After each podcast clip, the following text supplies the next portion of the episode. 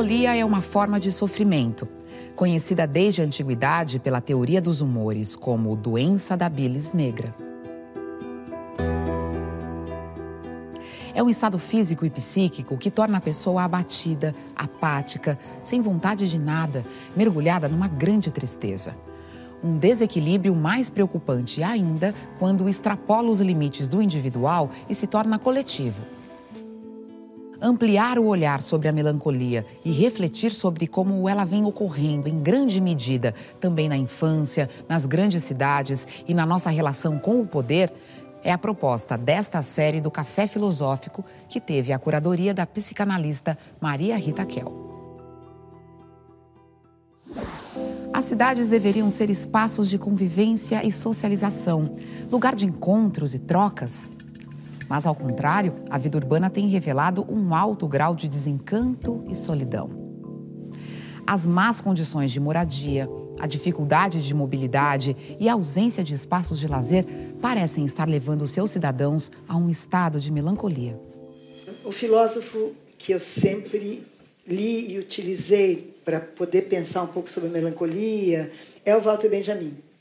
Walter Benjamin um filósofo do século XX, da chamada Escola de Frankfurt, um alemão. Uh, tem um detalhe que ele era considerado um grande melancólico. Quem vê a biografia dele pensa que ele se suicidou porque ele era um melancólico. Ele não se suicida porque ele era um depressivo, ele se suicida porque ele era um judeu alemão, refugiado em Paris durante o nazismo. Então ele sabia que o destino dele era ser capturado, mas só para usar duas pequenas passagens de Walter Benjamin em que ele fala sobre a melancolia. Uma das as duas passagens são bastante políticas. Uma das passagens é quando ele diz que uh, o melancólico seria aquele que é, traiu a sua perspectiva de lutas. Ele vai seguir o cortejo triunfal dos vencedores. Quer dizer, ele pertenceria a uma classe derrotada ou a um grupo derrotado, mas ele prefere, em vez de retomar a luta para tentar de novo, ser uma espécie de, uh, de súdito ou de apreciador, ou aquele que segue o cortejo dos vencedores. Talvez nas cidades a gente possa é, encontrar esse tipo de disposição melancólica. Né? Então, eu queria passar para a Hermínia, que vai falar sobre a melancolia no espaço urbano, que você chamou de melancolia e desigualdade, é isso? Desigualdade urbana. Desigualdade urbana. Pois é, é, eu queria dizer que foi um grande desafio a hora que a Maria Rita me convidou, porque eu falei: olha, o meu objeto é muito concreto, é o, é o, ambiente construído, é cidade. Mas a melancolia também é social, né, Elinha? É, sem é dúvida. É o que acontece com enormes grupos sociais que vão perdendo seu espaço. Né? Existe um esforço muito grande que a nossa sociedade faz para esconder a dimensão da desigualdade urbana. É... Eu queria trazer aqui alguns dados sobre o impacto dessa desigualdade na saúde, é, de um modo geral, que atinge a todos. A poluição do ar, por exemplo, é democrática, não é? é e também no meio ambiente. E por final, e finalmente, eu queria é, conversar um pouco sobre o papel da lei o papel extremamente contraditório da lei é, nessa, é, diante dessa realidade tão desigual. Por quê? Porque eu vou falar de uma parte da cidade que é ilegal. E é ilegal, compulsoriamente ilegal.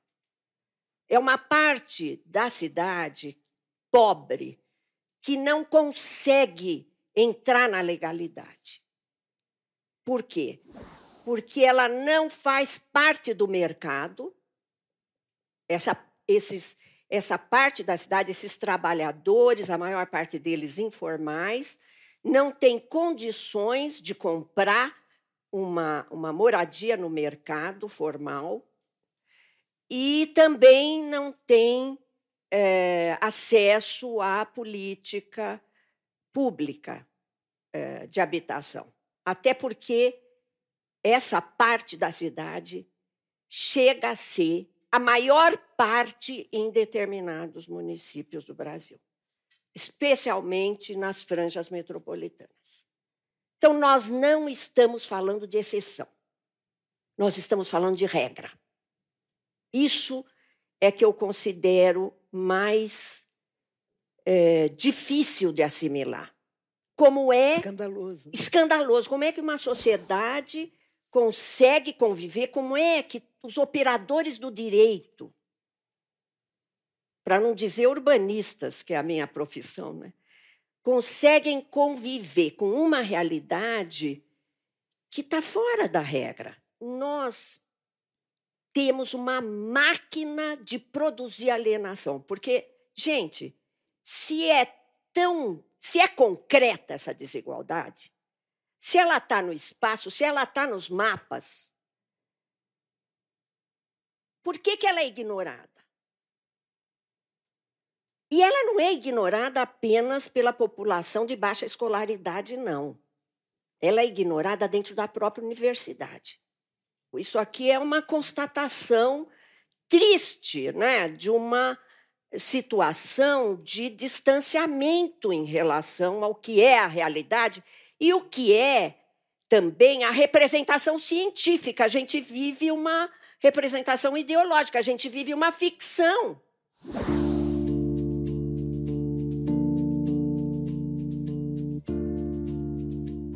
Para o geógrafo Milton Santos, a força da alienação vem dessa fragilidade dos indivíduos que apenas conseguem identificar o que os separa e não o que os une. As cidades brasileiras, elas estão entre as mais desiguais, não do mundo, da América Latina, que já está numa parte deprimida socialmente do mundo, não é? É, isso não quer dizer que as nossas cidades sejam pobres ou que o, que o Brasil seja pobre. Isso quer dizer que sociedades como a Argentina, a chilena, a própria Bolívia são menos desiguais. A Bolívia pode ser mais pobre, mas é menos desigual. Isso quer dizer que o Brasil é profundamente desigual. Mas é, outra é, declaração importante que eu queria fazer é que a igualdade urbana ela não depende apenas da distribuição de renda.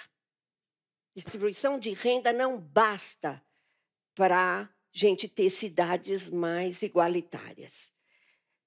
É, é, talvez a gente pudesse é, dizer que seria fundamental distribuição de cidade.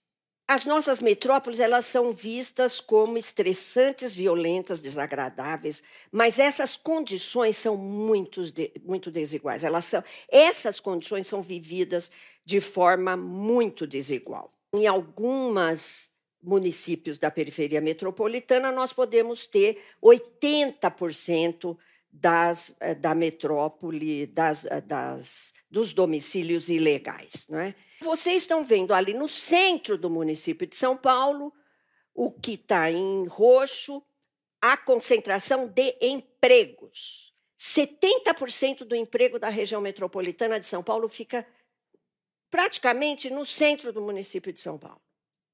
Agora, populações vulneráveis.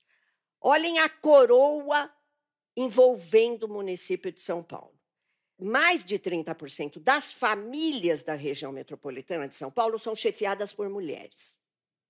Grande parte dessas mulheres são empregadas domésticas, que deixam seus filhos nesses bairros, que não tem nada.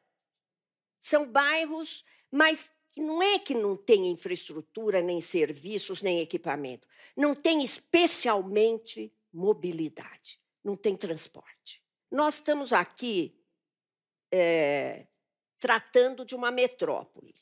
Não é? E, e nós estamos vendo que não basta resolver os problemas dentro de um município. Então, o prefeito de São Paulo é muito cobrado pela mobilidade de gente que vem de fora do município, porque as pessoas não percebem que a questão não é municipal. São 39 municípios que compõem a região metropolitana de São Paulo.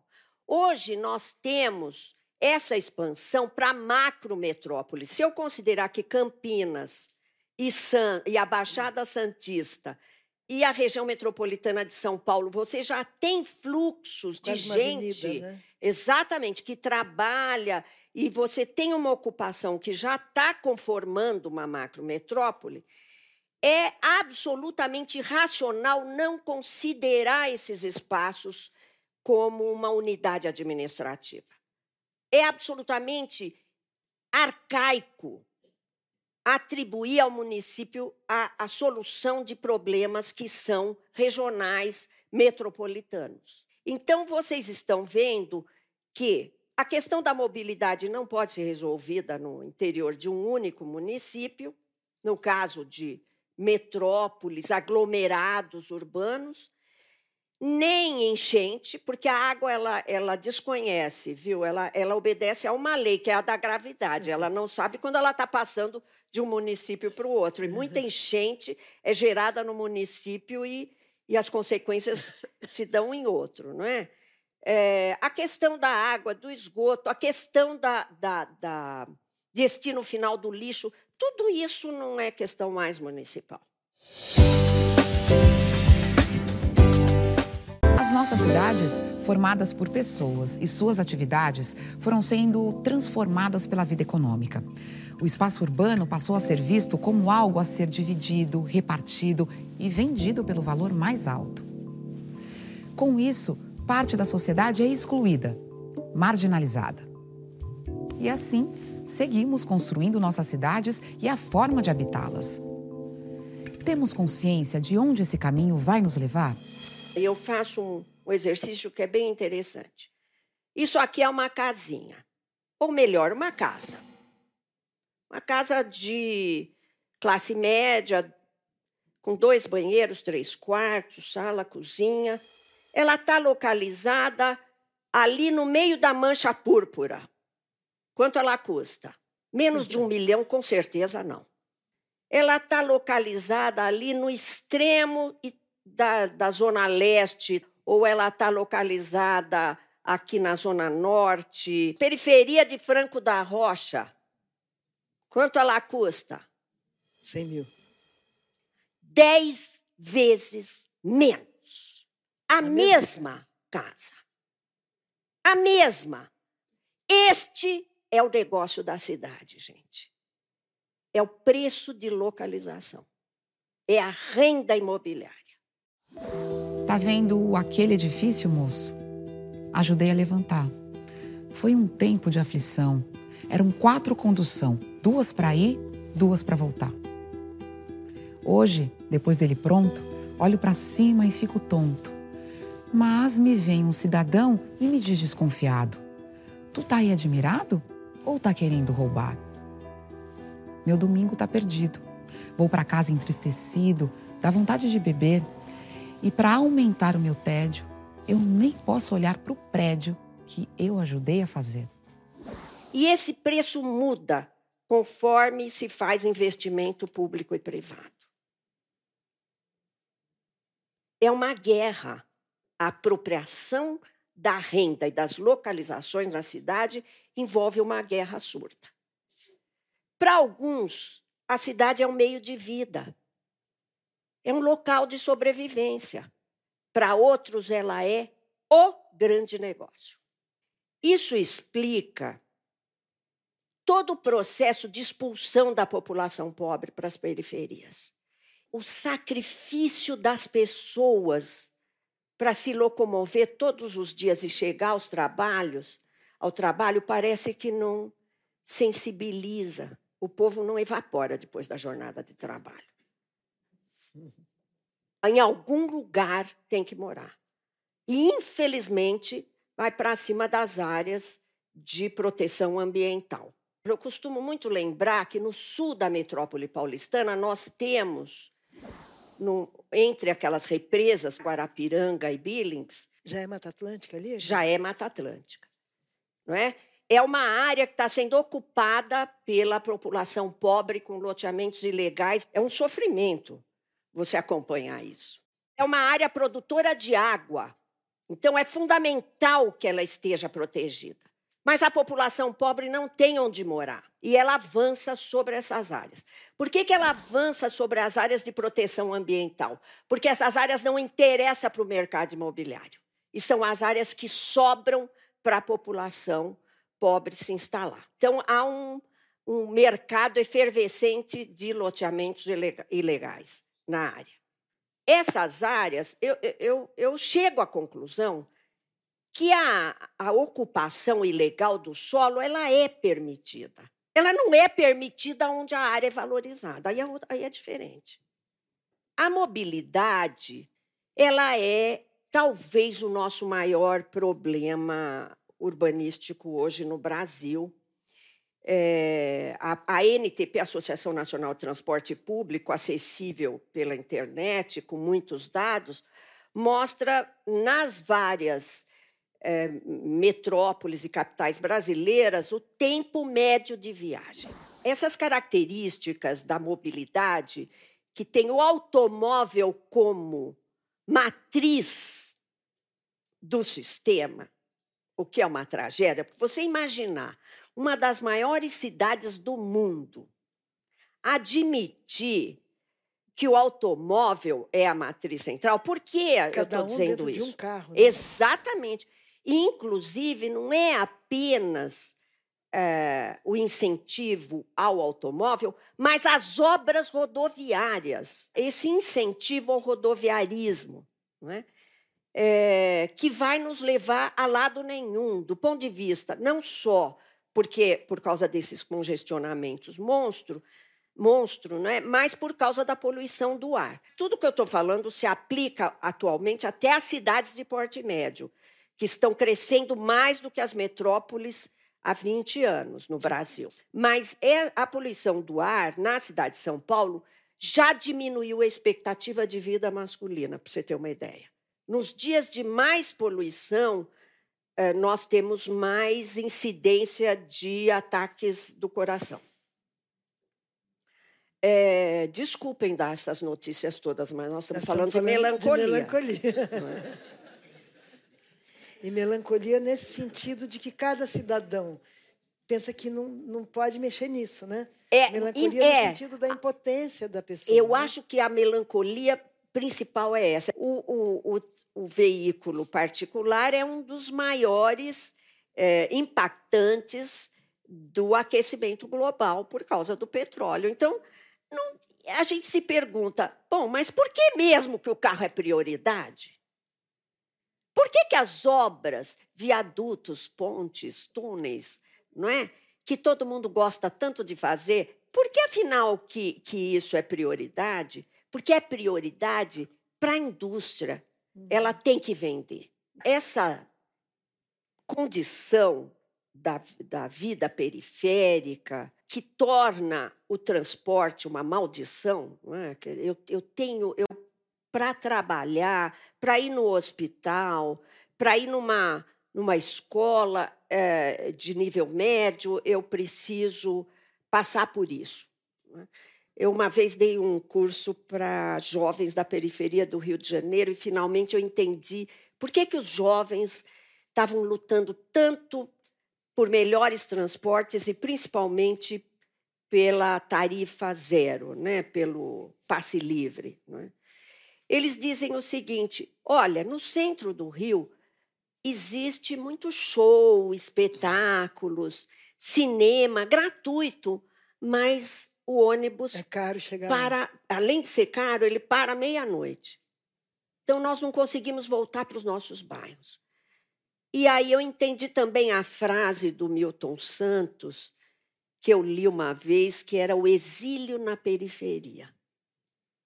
Eu entendi os jovens e as mulheres, muitas vezes exilados na periferia, saem para trabalhar, porque são obrigados a saírem. Mas tem que voltar e tem que voltar e ficar lá, não é? Em numa localização que você sabe quais são as deficiências, por exemplo, de, de, de, de centros, biblioteca, centro esportivo, boas, eh, bons centros culturais, etc. Né? Tem uma pesquisa do Instituto de epidemiologia e transtorno mental. Eu me desculpem, do Hospital das Clínicas, acho que eu não estou citando exatamente o, o, o nome do, do instituto corretamente. Estão percebendo a relação entre condição urbana e urbanística de vida e saúde. saúde. E esse instituto fez particularmente sobre saúde mental. Então, depressão, ansiedade mórbida e comportamento impulsivo, que esse instituto liga com a condição de vida e, e, e com o, principalmente com a mobilidade, as condições de mobilidade na cidade. Localização na cidade tem preço. Mora bem quem pode pagar. Eu não estou me referindo à unidade familiar. Eu estou me referindo ao local na cidade. A Rocinha é visível, todo mundo vê a Rocinha porque ela fica. Ela, ela nasceu atrás do morro, meio invisível.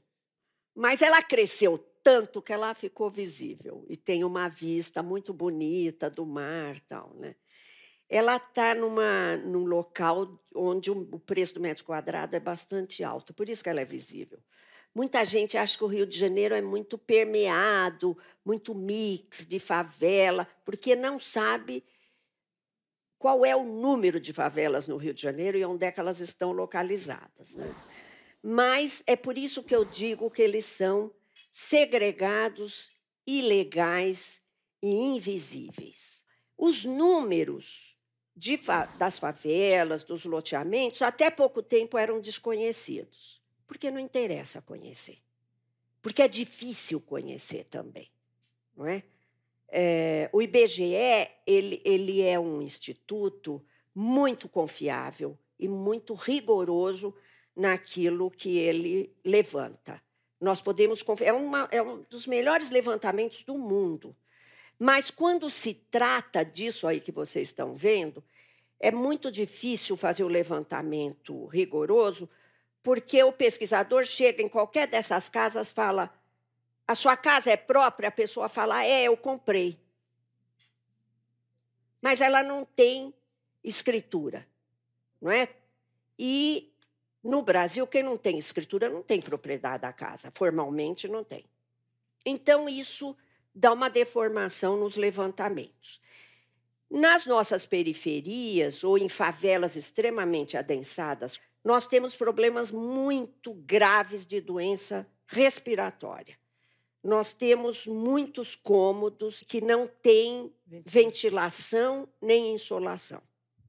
São insalubres.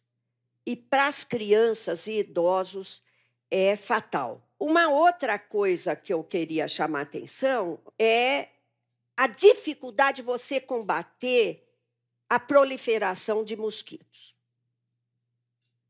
Não é? Nós tivemos uma ação dos nossos governos nos três níveis que foi forte e importante para acabar com focos de proliferação de mosquitos. Mas essa ação foi feita no interior das casas.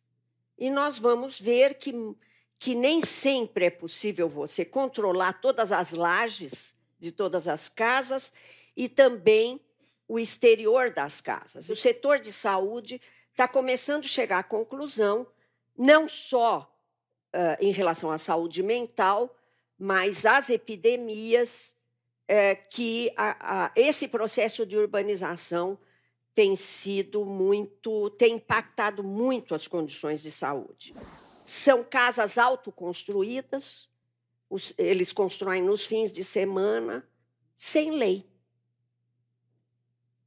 Não tem lei.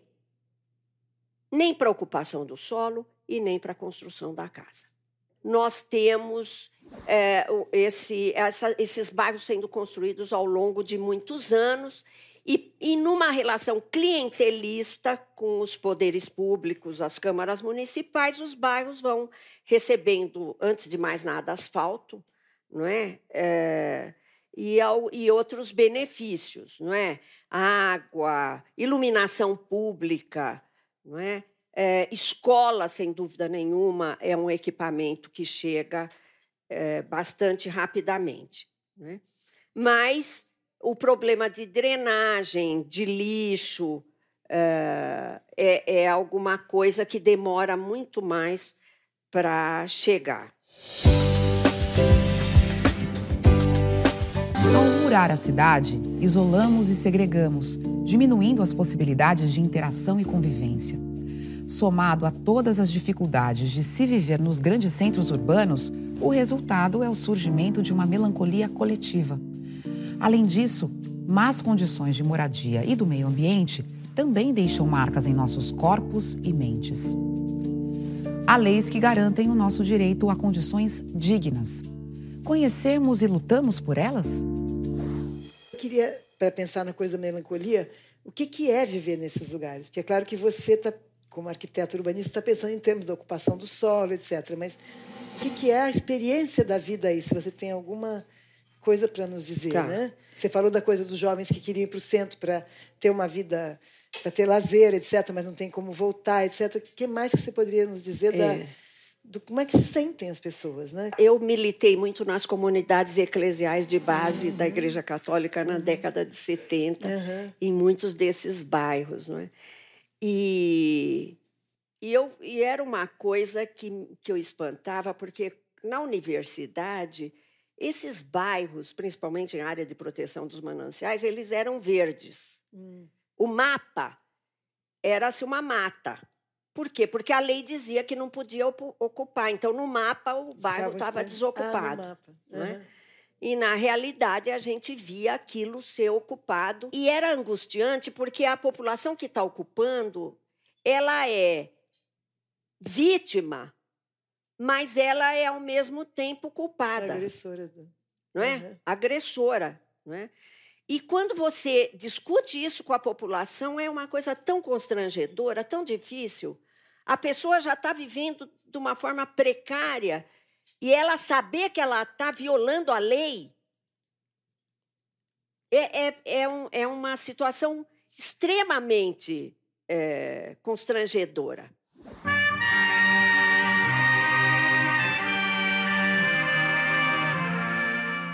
Nessa época, eu vi essa população alegre. As crianças nas ruas, tinha esse, esse lado. Você fala, de onde eles estão tirando essa essa esperança numa vida melhor, essa alegria, essa criançada jogando bola de gude na rua de terra, muito mais livre, talvez, do que muita criança em condomínio, né?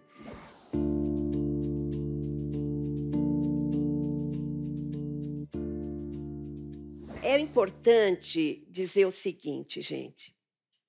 Quando um vizinho agride o seu filho num lugar desse, não tem lei, não tem corte, não tem tribunal e frequentemente não tem polícia para resolver.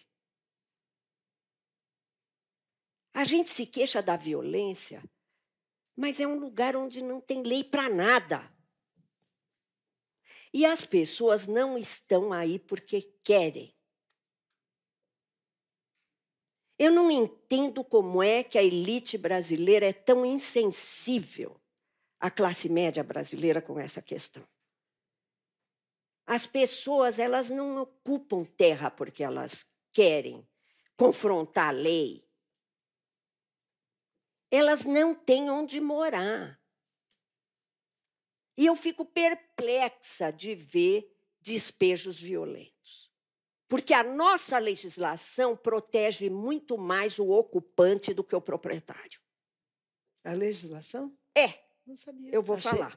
Apesar dessa realidade, nós temos legislação muito detalhada para uso e ocupação do solo. Mas não é cumprida. Não é? Planos diretores, lei de zoneamento, lei de parcelamento do solo, código de obras, lei de proteção à paisagem. Por exemplo, mangue tem lei federal, em geral, estadual e municipal protegendo. Mangue é incubador da vida marinha, uma área fundamental.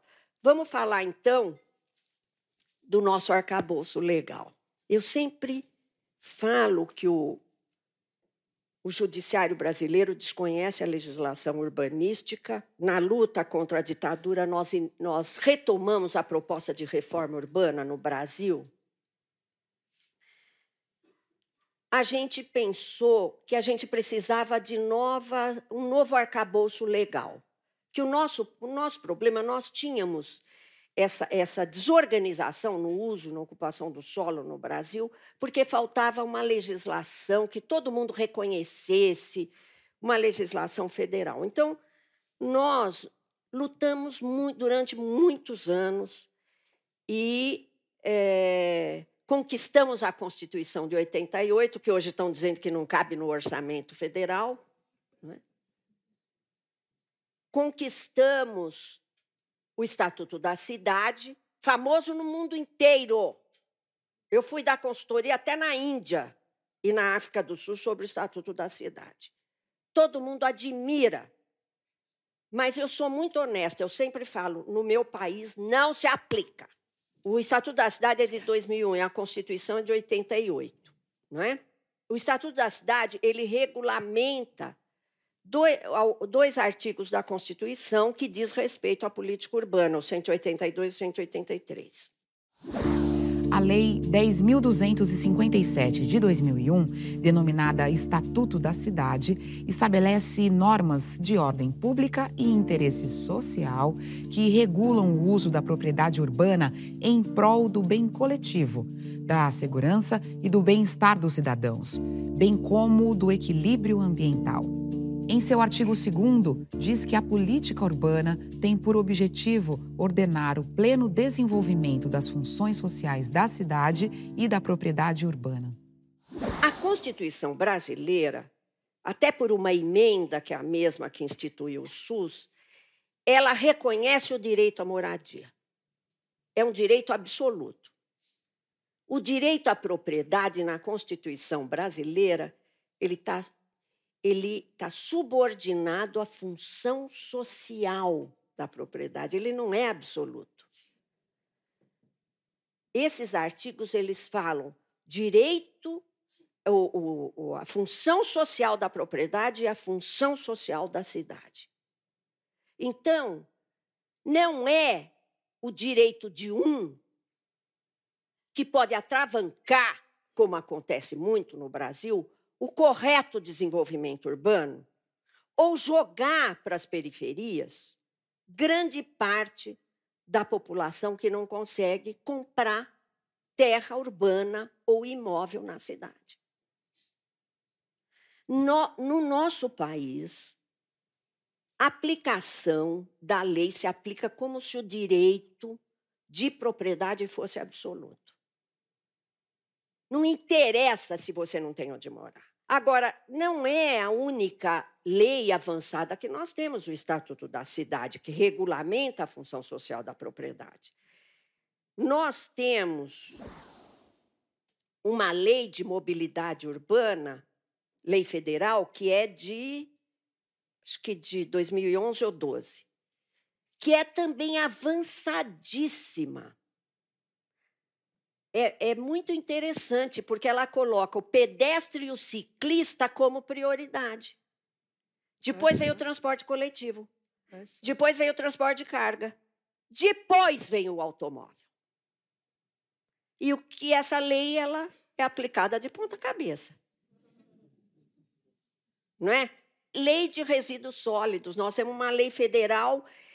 Vocês, quando saem da cidade, vocês perceberam o que tem de lixo nos arredores né, das cidades. É um problema que está absolutamente relacionado com a ocupação das periferias ilegais e com a falta de acesso da coleta de lixo nessas áreas. A lei de saneamento, a lei de consórcios públicos, quer dizer, não é por falta de lei que nós temos essa situação.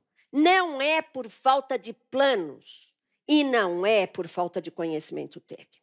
Tudo isso que vocês viram é possível transformar em bairro saudável. A cidade ela, ela precisa ser tomada na sua concretude, na sua realidade, na sua cientificidade, na representação. Ela é desigual. A questão da terra, não é? O, a questão do desconhecimento do judiciário e do Ministério Público em relação à legislação que é tão avançada, essa contradição entre planos avançados, leis avançadas e uma realidade arcaica. Arcaica. É, chegou uma pergunta é, pedindo para que a senhora falasse um pouco sobre a arquitetura da desigualdade, que planeja condomínios, espaços e residências com entradas exclusivas, áreas VIPs, quarto de empregada, elevador de serviço, elevador social, que foi uma tendência. Eu queria saber se a senhora, como arquiteta, vê que essa tendência ainda continua, se isso já tem mudado. Olha, a, a regulamentação da, do emprego doméstico foi feita no ano passado, Nossa, não foi isso? Tempo. Não, foi feita dois anos em 2010, atrás. 2010, que eu lembro que eu estava escrevendo no Estadão e foi um dos artigos que me demitiu Ah, foi isso mesmo. Foi um dos, mas foi 2010, então. É. É o resquício da escravidão. Tudo isso que nós estamos falando aqui, a gente vai procurar a raiz, leiam lá Gilberto Freire, Sobrados e Mucambos. Os escravos foram libertados libertados, entre aspas, não foram. Não é? Porque é, é isso aí. É, a arquitetura ela mostra isso no armário de empregada, né? Que não, não pode chamar de quarto. Ah, isso a lei proíbe. Não pode chamar de quarto um armário. Então chama de armário, mas é o quarto da empregada. Não, ó. Já deu, ó. Foi. Pronto. Agora é só forrar. Agora, isso aqui, ó, é espremedor de laranja semice, é, é, ventilador. Mas um bom que presta nessa miséria aqui não. Isso aí tudo eu comprei para montar uma casinha, eu, Martu. Hum. Onde é que eu vou estudar aqui? Oh, chegaram! Chegaram! Bom, mas vamos falar um pouco da arquitetura da desigualdade ela, ela não está, não, se, infelizmente, diminuindo, ao contrário. E mais do que houve um ciclo que discutiu condomínios aqui, né, no, no Café Filosófico, mais do que os condomínios é, de edifícios, são os loteamentos fechados que eu considero uma excrescência primeiro lugar, loteamento fechado é ilegal. Eu desafio qualquer juiz, qualquer autoridade a me mostrar que loteamento fechado é legal. O loteamento é regido pela Lei 6766 de 1979 e o parcelamento do solo não admite muros. É uma sociedade onde a desigualdade, a aversão aos trabalhadores é tão grande que ela precisa se murar. Só que ela precisa que o trabalhador entre lá dentro. Eu lamento dizer que a arquitetura da desigualdade ela está se aprofundando. E Hermínia tem uma ineficiência aí, porque eu também eu não sou pesquisadora como você, mas eu já vi até notícias de jornal, pesquisas da Polícia Militar de São Paulo, de que a, a, residências protegidas por muro alto são acontecem os piores crimes. Porque ah, sim. Lá de, na hora que o bandido consegue entrar, caso entre, não quer dizer que todo mundo vai ser assediado por bandido, nem tem tanto bandido quanto a gente tem medo, a classe média tem medo, mas quando entra, aí ninguém sabe o que está acontecendo lá dentro, é. o que ele vai fazer com aquela família. Quer dizer, quanto mais arejado, quanto mais a sua casa respira com a rua, mais protegido você está. E, né? e, e, quanto mais tem gente andando na rua, quanto mais a isso. rua é pública, em vez de não deixar ninguém é. passar, não sei o quê, mais seguro você está. É, essa Mas, é psicologicamente, a... você se, se cerca de muros. Né? É a tese da, da Jane Jacobs, né, de é. 68. Que Nossa, já é o que faz a segurança é o mix de uso uhum. e é, a, é, o, é o mix de uso que faz com que a rua seja segura e uhum. viva Uhum. Não são os muros. Uhum. É ao contrário, é se voltar para a rua. Claro. E ela fala nos olhos da rua.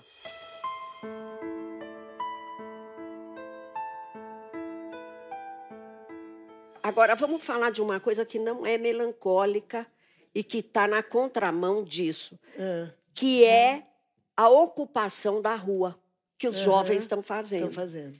Isso é muito interessante. Eu sou, a- eu sou fã da geração de- dos jovens atuais. Eu acho que. Músicos de rua, né? É, Sim. tá, tá, tá nasce- nasceu com algum vírus diferente, alguma coisa nova. Os jovens estão é, criando, inovando, e eles estão ocupando praças, estão ocupando ruas. A gente vê lugares como a Praça Roosevelt em São Paulo, que É, era aquela coisa, Cinzenta, feia. né? Tá cheio de praça, tem um grupo, não sei se vocês sabem, não sei se vocês têm aqui em Campinas, tem grupos que fazem arquitetura orgânica em praças. Escolhe um terreno e como elas não, não é deles, não é privado, porque a praça é pública. Então eles plantam, vai lá, planta umas alfacinhas, planta umas sementinhas e depois o que nascer não é de quem plantou.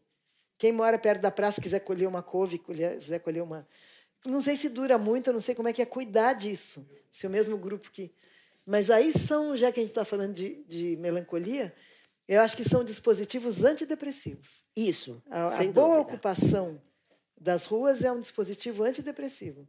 Não só para quem faz, mas para o entorno. Né? Lutar pelo coletivo é sempre antidepressivo. Aham.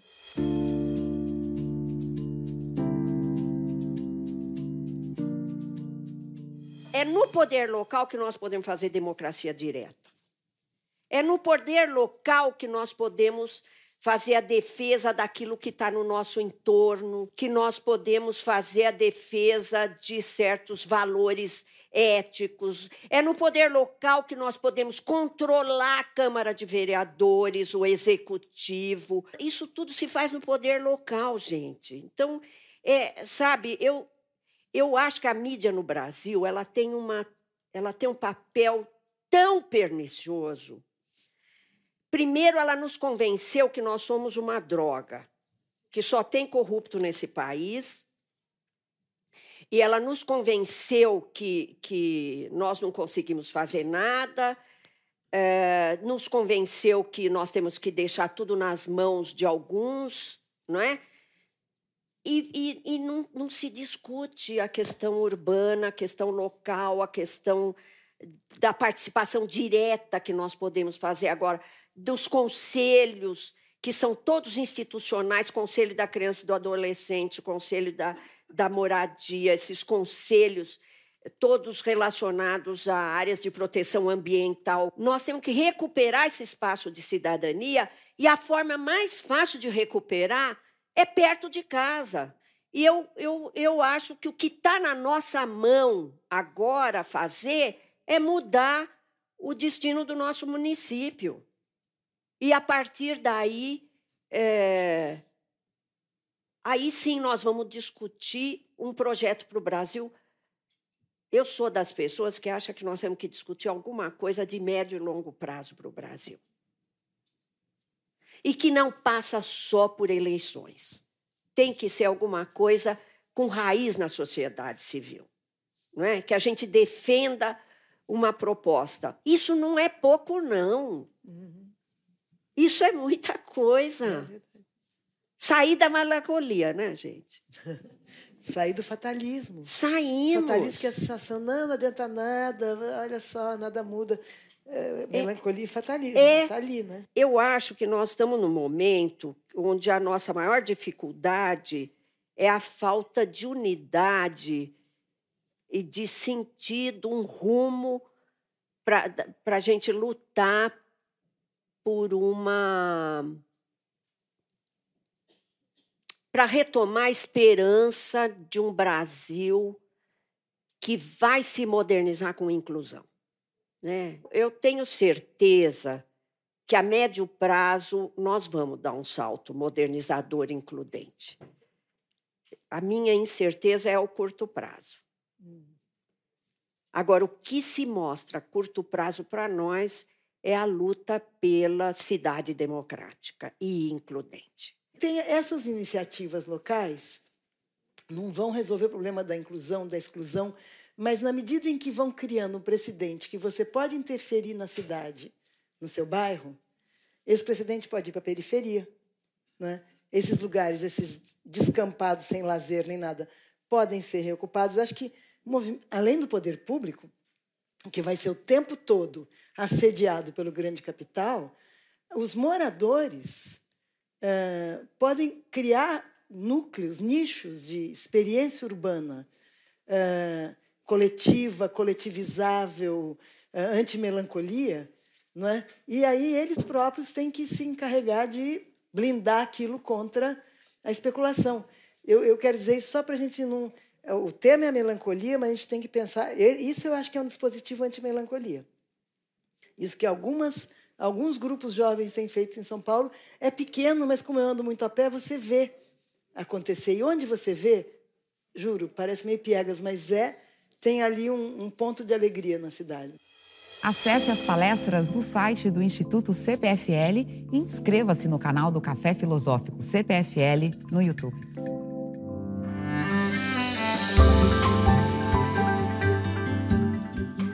É verdade que quando você ocupa um cargo, você a sua vontade é determinante. Não é verdade. É a correlação de forças. Você tem poderes na sociedade. A mídia, por exemplo, tem muito poder. Os donos de jornais, eles defendem determinada postura e aí é muito difícil você informar a população, por exemplo.